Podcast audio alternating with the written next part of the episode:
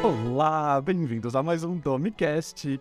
O meu nome é Mário Dominovski e no episódio de hoje eu recebo uma grande amiga minha que faz um trabalho incrível também com mulheres, que também trabalha com meditação, com foco, com inteligência e ela é maravilhosa. Aprendo super com ela. Tenho um enorme prazer de receber a menina Chantala Casanova, onde falaremos sobre criação de filhos, inteligência emocional e menina Chantala, muito, muito obrigado por aceitar o convite do nosso podcast. Eu que agradeço por ter me convidado, fiquei muito feliz. E, e aí, galera, eu sou a Shan Casanova. Eu sou mãe do Noah, que vai fazer quatro aninhos agora em junho. Grande canceriana. Eu sou professora de meditação também. E trabalho com mulheres. Trabalho no, na, no treinamento mental e emocional de mulheres Falo sobre maternidade, sobre maternidade consciente e respeitosa, sobre autoestima, amor próprio, empoderamento feminino. É muita coisa. E nós estávamos conversando um pouquinho antes de começarmos a gravação efetivamente, falando dessa relação dos temas que nós temos muito em comum, porque a Chan fala muito disso no Instagram dela, sobre você teve recentemente um vídeo que viralizou super sobre como você tem essa criação super empática com o Nono, de abraçar muito os sentimentos, de ouvir, de deixar o Nono expressar ah, o que ele está sentindo, de acolher e tal. E viralizou, e o que é excelente em questão de trabalho com internet. E isso, em questão de internet, vai tanto para o lado legal, de tipo, muito comentário bacana, e também vai para o lado meio obscuro da internet. Também falaremos sobre isso mas também nós tivemos muitos feedbacks de pais, como muitas vezes falta essa inteligência emocional para os pais, a importância de não só delegar de, ah, é, importan é, é importante que as outras pessoas trabalhem ter essa inteligência, porque eu já sou alecrim dourado, eu já sou uma pessoa perfeita, super formada, são os outros que precisam melhorar. Eu fui criado do jeito certo, o meu jeito é o correto, os outros estão errados. Porque é sempre assim, né? Uhum. Nós sempre somos alecrins. Sempre. Você não é? Eu sou. Não, super. O meu, o meu jeito é sempre o certo. existe o meu jeito certo e existe o jeito errado. É, tem uma, uma projeção, mas aí nem vou entrar muito nesse, nesse ponto, porque aí a gente entra para um lado mais de psicologia, né? É, que é a parte da criança ferida de cada um. Porque aquilo é total um espelho. Quando eu tô tendo que lidar com as emoções do meu filho, eu preciso, ao mesmo tempo, lidar com a minha criança interior, que vai entrar em embate com, com, com a birra, né? Que é, um, é uma palavra que eu nem gosto de usar, mas com aquele, aquela falta de gerenciamento emocional, de maturidade cerebral da criança. E aí, o adulto, alecrim dourado, ele acha que por ser adulto, por ter seus 20, 30, 40, 50, 60 anos, ele já sabe tudo, ele é autoridade em cima daquela criança e a criança tem que respeitar. Só que é, os adultos, não todos, né? Mas para, tem, tem uma grande massa aí de, de uma galera que, que tem essa educação tradicional, digamos assim, como, como verdade absoluta, de que a criança precisa respeitar, precisa escutar, precisa ouvir, precisa fazer o que o adulto fala. Sendo que nem o adulto respeita aquela criança. Então é muito delicado a gente. O buraco é muito mais embaixo quando a gente fala de gerenciamento emocional da criança, porque antes a gente precisa falar sobre gerenciamento emocional do adulto, que é ele que vai ser essa regulação emocional da criança. Uh, eu não sou especialista no assunto, mas eu fiz uma live com a Mila, inclusive, sobre a regulação emocional na mesma semana que bombou esse vídeo aí com o Noah.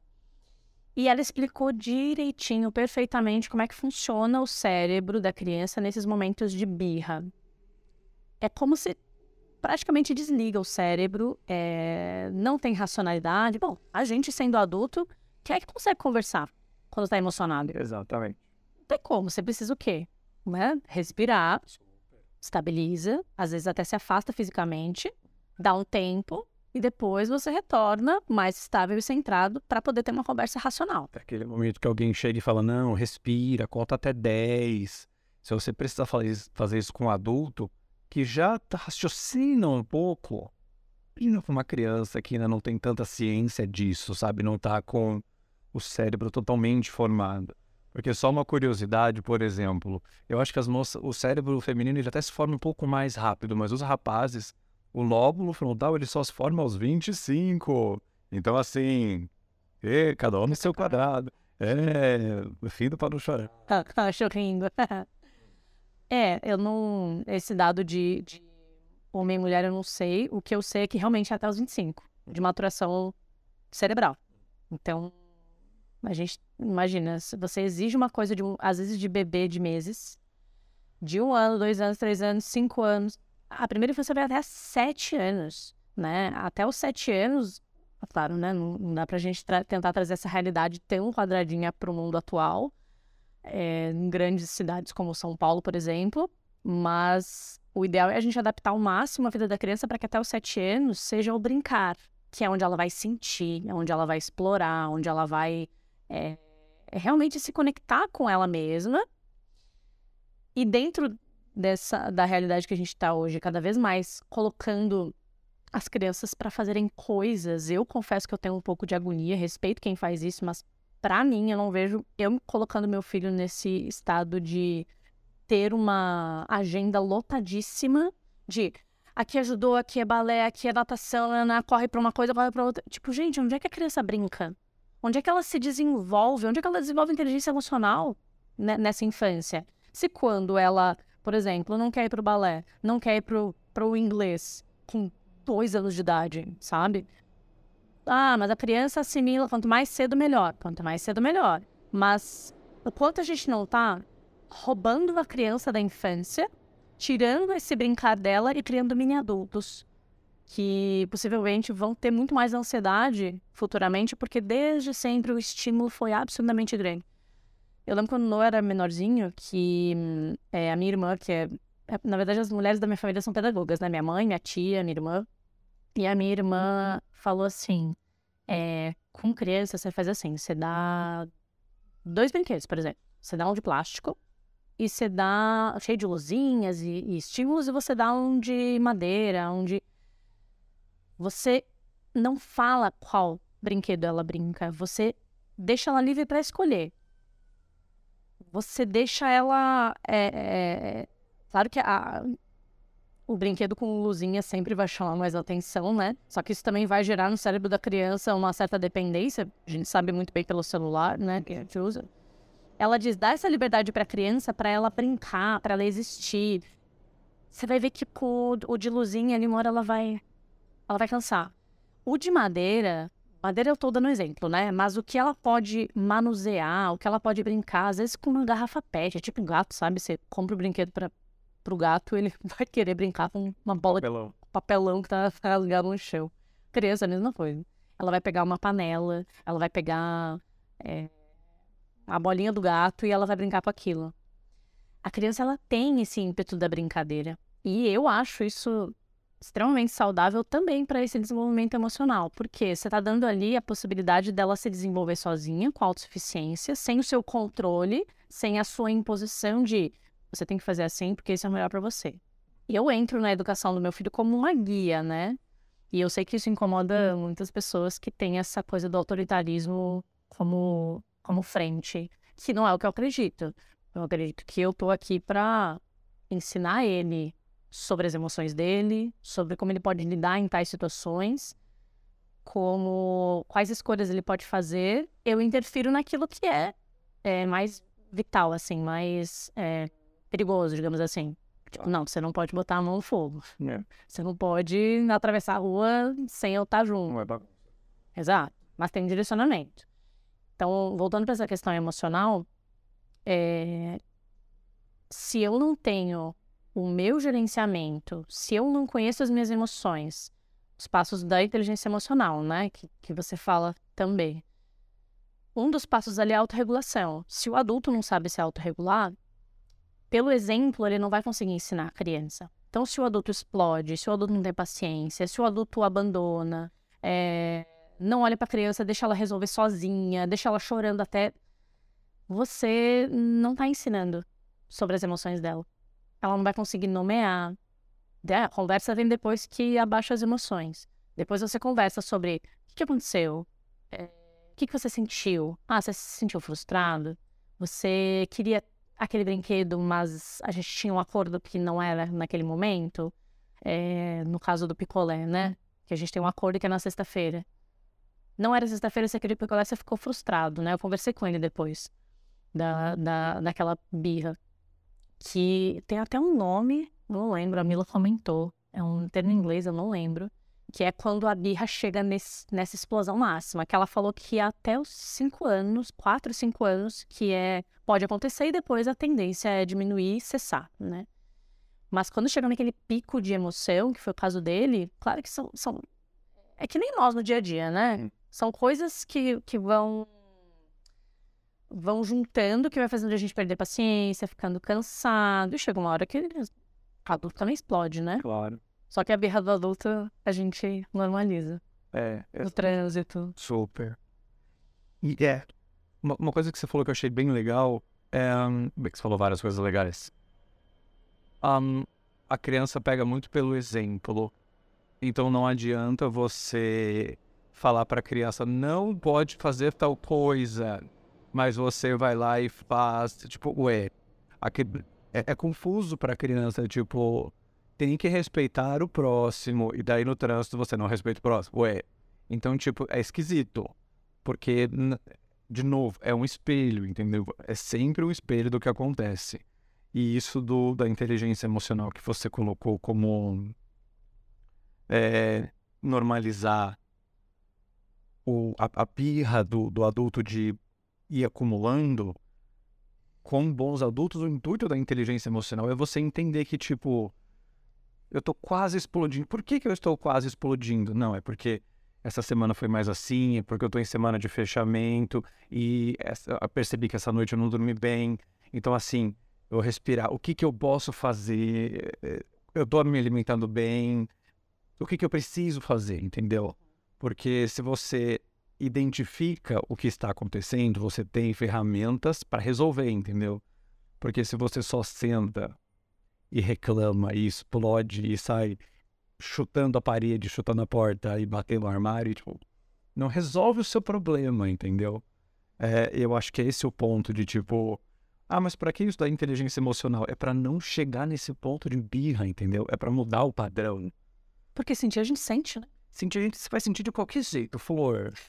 Entendeu? Então, tipo, pelo menos sente direito de uma forma onde, tipo, isso não vai te, te poder lá na frente. Está na Deus, entendeu? Porque, tipo, se o casamento não tá bom, e daí naquele dia você tá cansado, você quer dormir de jeans, e mozão também chegou naquele ponto de dormir de jeans, é aquele, aquele dia que tava tudo ruim que, tipo, vamos separar, vamos separar. Uhum. Foi uma semana que tava meio merda, entendeu? Tipo, que vocês podiam ter sentado. Não, relaxe, conversa.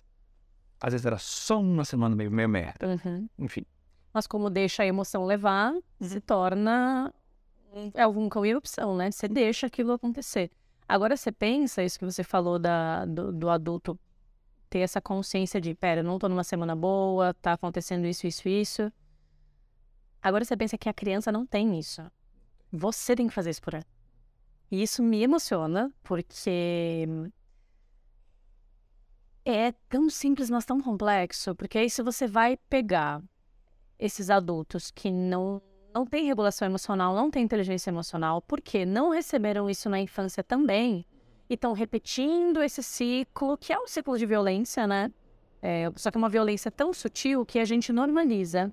A gente normaliza é, a repressão pela palavra, a gente normaliza o silêncio, que também é uma violência, dependendo do momento e da forma que ele é colocado. Tratamento de silêncio é um super tipo de violência.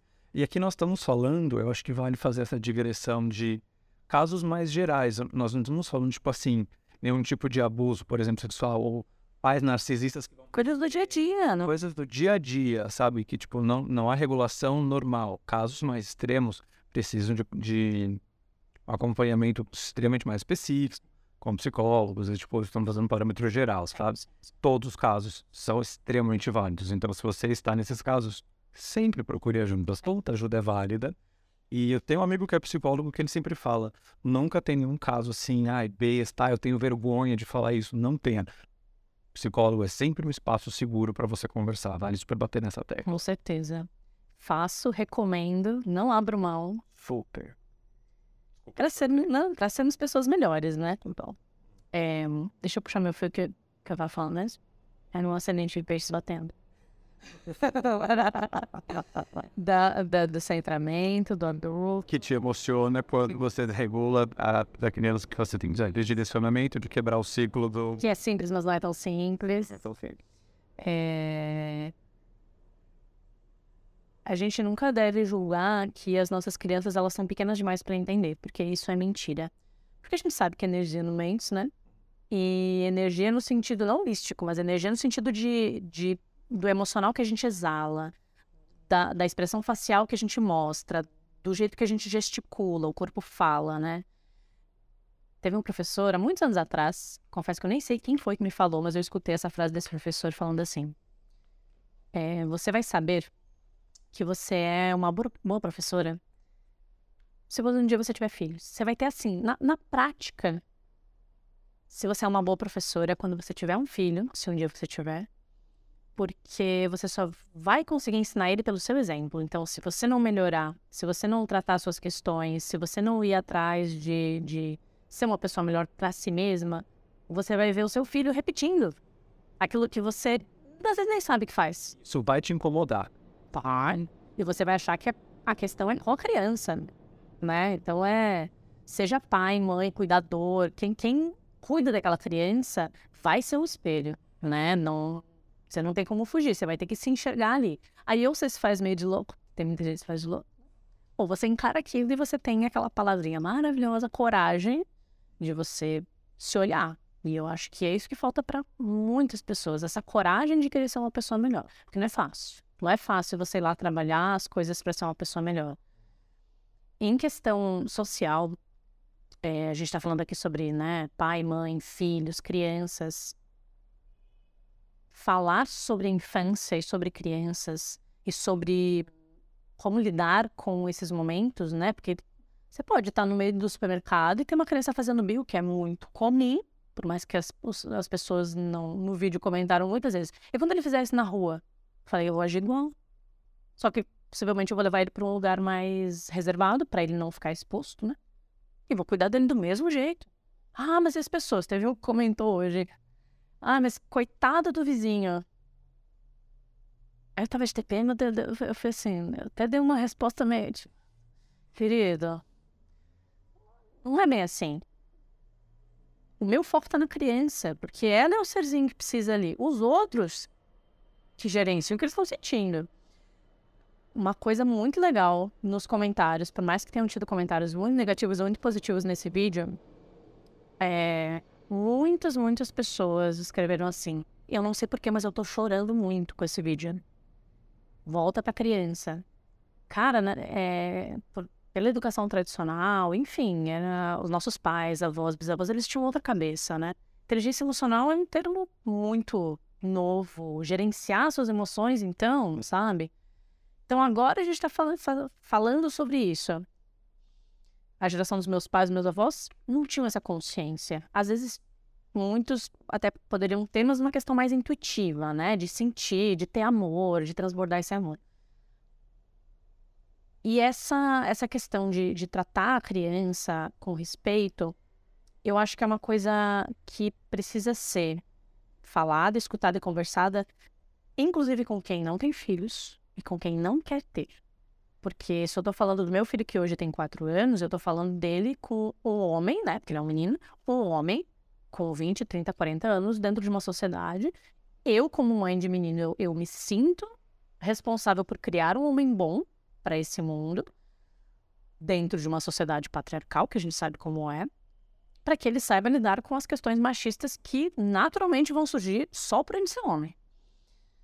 Só que aí você pensa que esse, esse carinho, esse afeto, essa empatia, falar sobre a infância, sobre as crianças, tem que ser uma coisa que tem que expandir. Então, quem está ouvindo esse podcast e não tem filhos ou não quer ter, mesmo assim precisa se interessar, porque é o futuro. Da... As crianças são, né, essa frase é tão conhecida, as crianças são o futuro da nossa geração, do nosso mundo.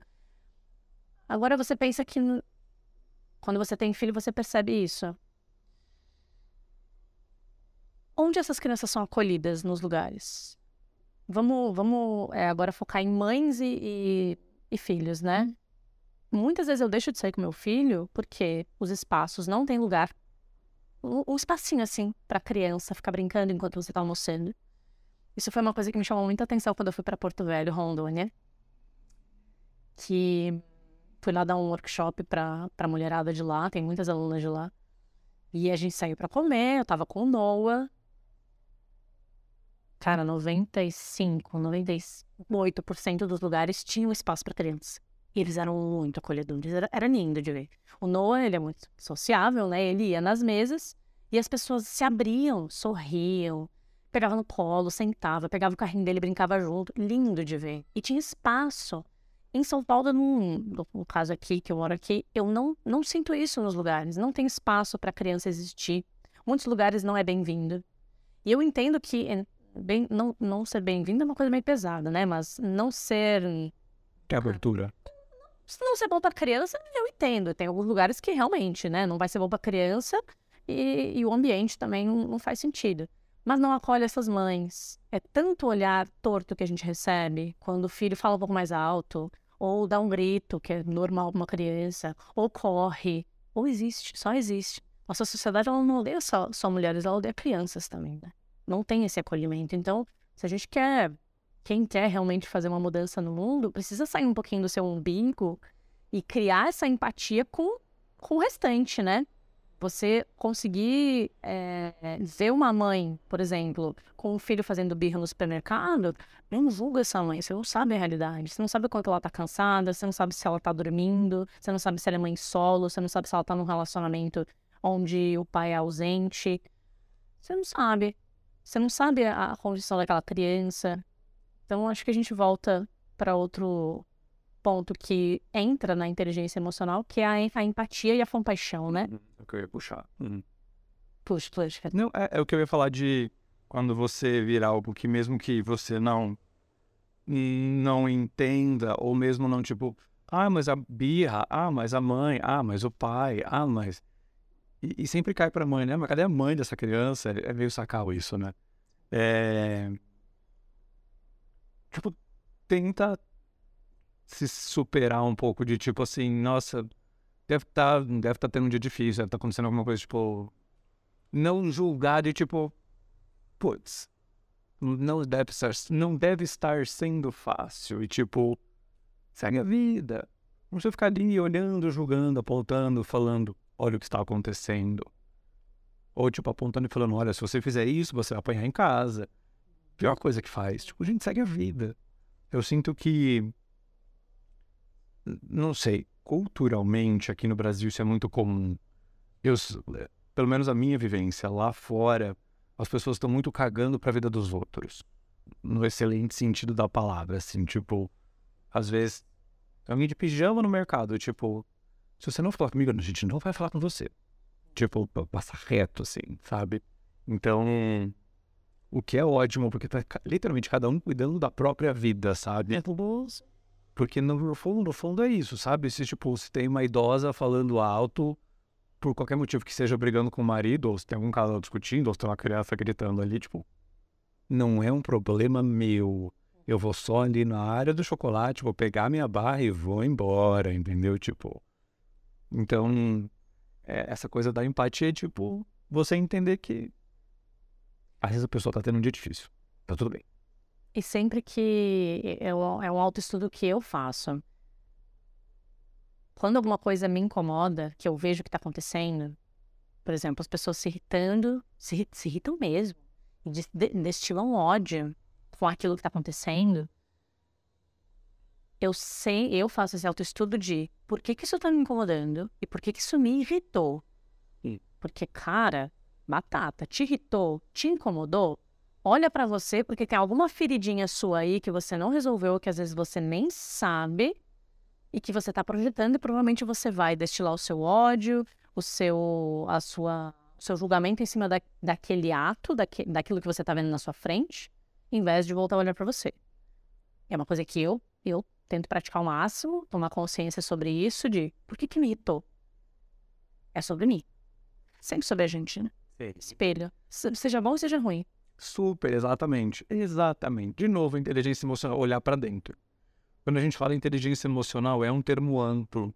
Autoconhecimento é um termo amplo. Autoestudo ainda é um termo amplo, mas é você conhecer suas várias camadas de tipo entender o que seus valores, o que, que te machuca, o que não te machuca, as suas forças e as suas fraquezas. E é tipo, tudo isso vai te ajudar a se você se é pleonasmo falar isso, mas você se construir como um ser humano melhor, mais forte, mais resiliente, com mais coragem, para você tipo encarar a sua vida realmente com mais peito aberto, sabe? Entendendo tipo os seus limites. É basicamente isso, sabe? Uhum.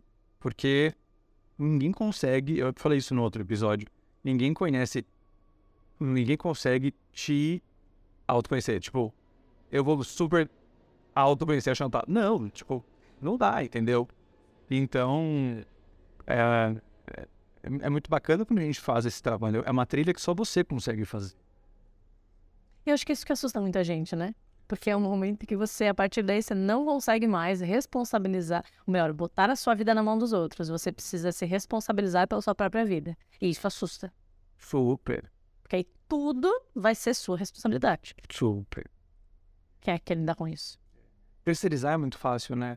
Ah, aconteceu tal coisa. Ah, mas é porque o mundo é injusto. Aconteceu tal coisa, é porque Mercúrio tá retrógrado. Aconteceu tal coisa. Ah, mas é porque é essa circunstância que aconteceu. Ah, mas é porque meu cabelo é loiro. Ah, mas é porque eu tô usando verde. Então, tipo, nunca a culpa é minha, porque eu sou um alecrim. Então, é. E quando você começa a trilhar isso, é tipo encarar as- as- os próprios demônios e os próprios, né? Daí é, é só você consegue fazer isso e só você consegue vencer. Daí nem todo mundo tá disposto. Eu gostei muito de da gente estar fazendo esse podcast tão perto do Diversidade agora, tão perto da, do Dia das Mães, porque para mim o maternar tem uma diferença, né? O maternar e a maternagem. Tem muitas mulheres que não sentem vontade de ter filhos, de ser mães, né? Serem mães. E elas falam, não tem instinto de ser mãe, não tem instinto, é uma coisa criada pelo patriarcado, e aí, de- quando uma vez eu estudei sobre isso, li um, um texto muito interessante que, e eu não sabia, diferenciava a maternidade, o maternar, da maternagem. Maternagem é algo, sim, que todas nós temos. O que, que é a maternagem? Eu tenho, por ter um, esse corpo, ter um útero, eu tenho a, a capacidade de gerar uma vida, Tá. né? De amamentar, de eu tenho isso fisiológico. Isso é maternagem. Mas o maternar é o cuidado, Entendi. é o afeto, é o dar amor, é a, a tolerância, a paciência. Isso é materni- ma- o maternar, que é diferente da maternagem, que é fisiológico, que todo mundo pode fazer, né? Quando eu vi essa diferença, assim, de termos, é, eu achei muito interessante para trazer clareza, né? Um conhecimento que liberta a gente. E para mim, o maternar, ele sempre foi, desde o dia que eu descobri que eu estava grávida, sempre foi sobre afeto. E esse é outro ponto que me arrepia, que me emociona, porque para mim é isso que falta no mundo, né? Quantas pessoas, nossa, inúmeros, naqueles milhares de comentários que tem ali, mas é quando ele for pro mundo. O mundo é muito cruel, o mundo é injusto, o mundo julga, o mundo frustra. Tem que frustrar a criança em casa. Eu odeio essa frase com todas as minhas forças. Bacana, tem que frustrar em casa, legal. Já começa desde cedo, bacana, legal. Não, eu vou, eu vou mostrar pro meu filho. O, o frustrar, e eu entendo que às vezes tem gente que usa essa frase errada. Errada não, mas de uma colocação que eu, eu não compartilho, que é, ah, frustrar é. Eu frustrei ele quando eu disse não, que ele queria o picolé na sexta e era terça-feira. Eu frustrei ele. Ok. Tá bom. Mas a frustração de, sei lá, como se você tivesse. É tão absurdo falar isso, como se você estivesse criando uma pessoa pra guerra, sabe? E o que vai fazer essa criança, esse, esse adulto, esse ser humano ser forte, a gente traz outro ponto que eu e você já começou conversando muitas vezes, é a vulnerabilidade dele se expor, dele sentir, dele saber que ele tem um colo para onde, um porto seguro, que muitos de nós não tivemos na infância. Isso não quer dizer que os nossos pais não nos amavam. Quer dizer que dentro da consciência que eles tinham, eles entregaram o melhor deles. Mas a gente carrega essa falta. Então, eu vejo a minha maternidade, o meu maternar, e ter um filho como essa, essa missão de trazer mais afeto, de colocar mais amor né, nessa criação. Eu não estudei sobre ser mãe. Me perguntaram onde é que você começou. É, sei lá, que livros? Exato, para como é que você começou com a educação respeitosa, uma coisa assim. E eu falei, na minha intuição. E, e assim, eu nunca, eu nunca imaginei outra forma de lidar com o ser humano tão indefeso quanto meu filho, que não de uma forma respeitosa. Pra, não entra na minha cabeça ser diferente disso. Não entra na minha cabeça não dar amor para ele todos os dias, escutar ele, validar a existência dele como ser humano, como é, só porque ele tem 90 centímetros. E eu com isso. E um olho belíssimo. Perfeito, né? Apaixonado. Pra mim é sobre afeto. Super. E, e, isso da vulnerabilidade, a Brené Brown fala bastante isso. Que quando você se permite estar vulnerável, é, você gera uma conexão, né?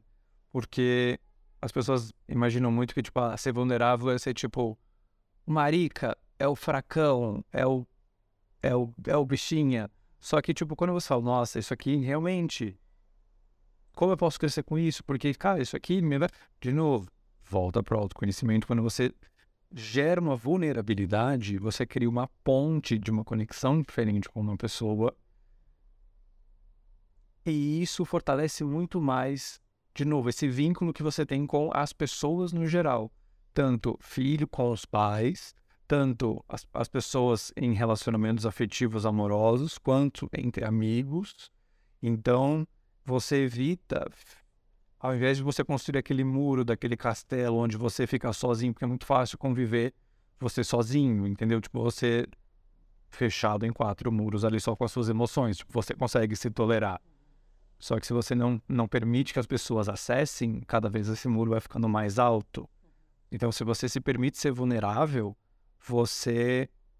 e aparece alguém legal na sua vida, às vezes você até quer ter essa pessoa legal eu entrei por mal no relacionamento. Uhum. Você até quer ter essa pessoa do seu lado, só que você pega esse, essa grande porção de emoções que você tem, você descarrega na pessoa de uma vez só. E às vezes é uma carga muito grande, porque você só ficou acumulando, acumulando, acumulando, acumulando, ao invés de tipo, ir criando várias pontes estáveis.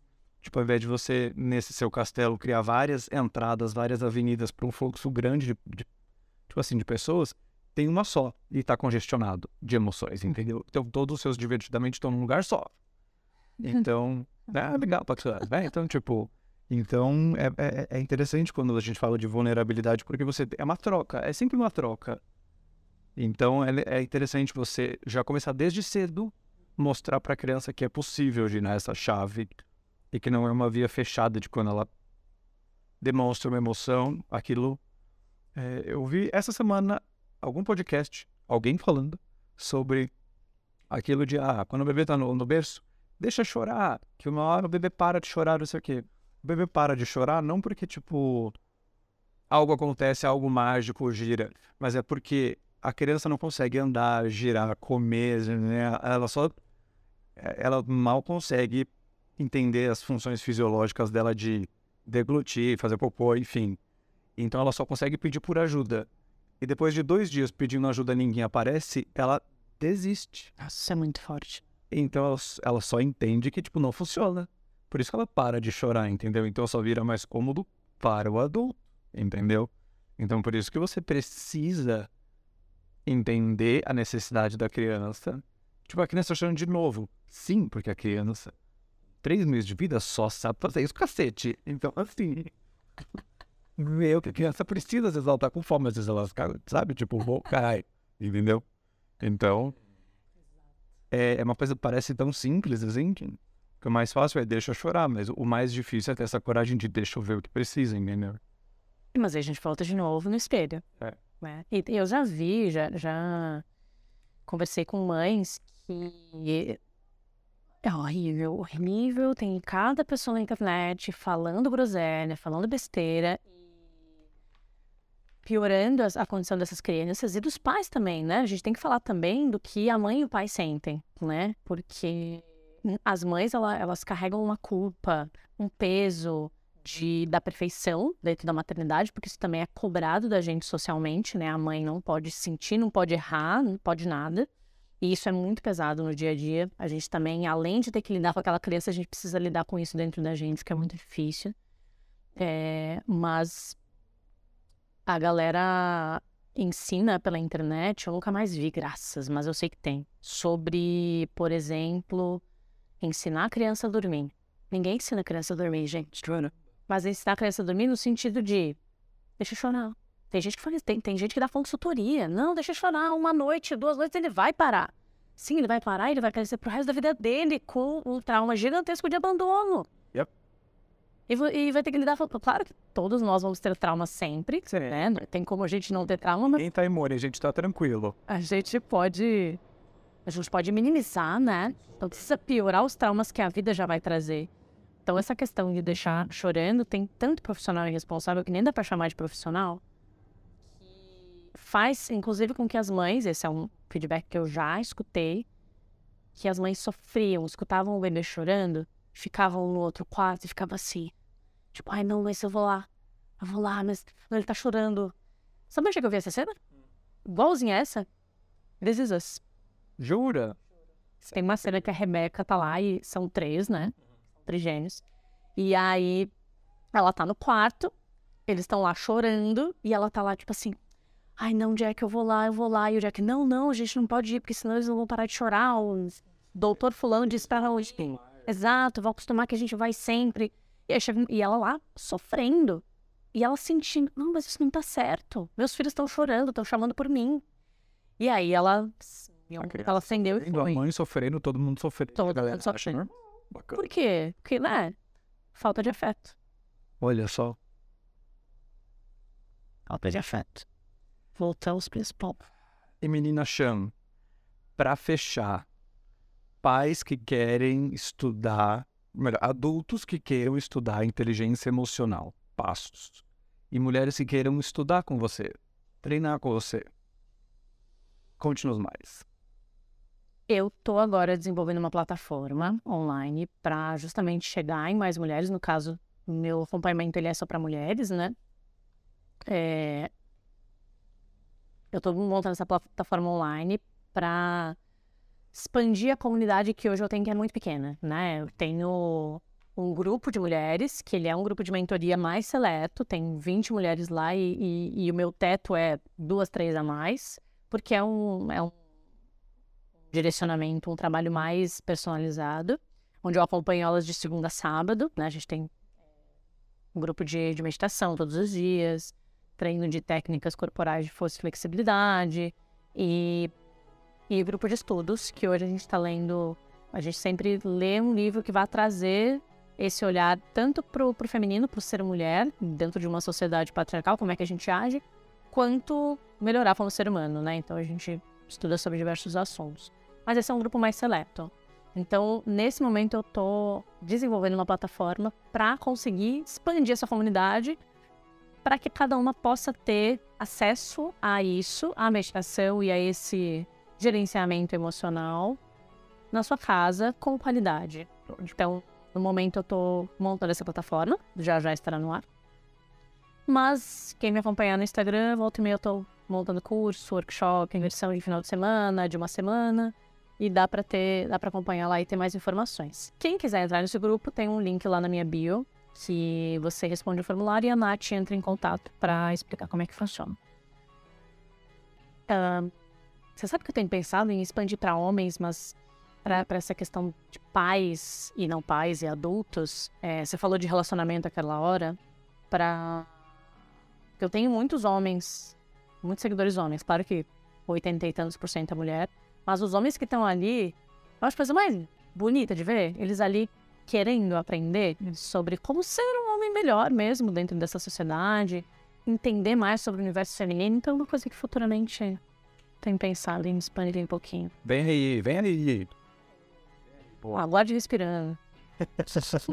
Boa. Xé, muito obrigado pela participação no podcast. Epa, muito bom, muito bom. Então, esse foi mais um episódio do Domicast, onde eu recebi a maravilhosa Chan Casanova. As redes sociais da Chan estão aqui na descrição do episódio. Muito obrigado por ouvir até o fim. Nos vemos na próxima semana. Até lá!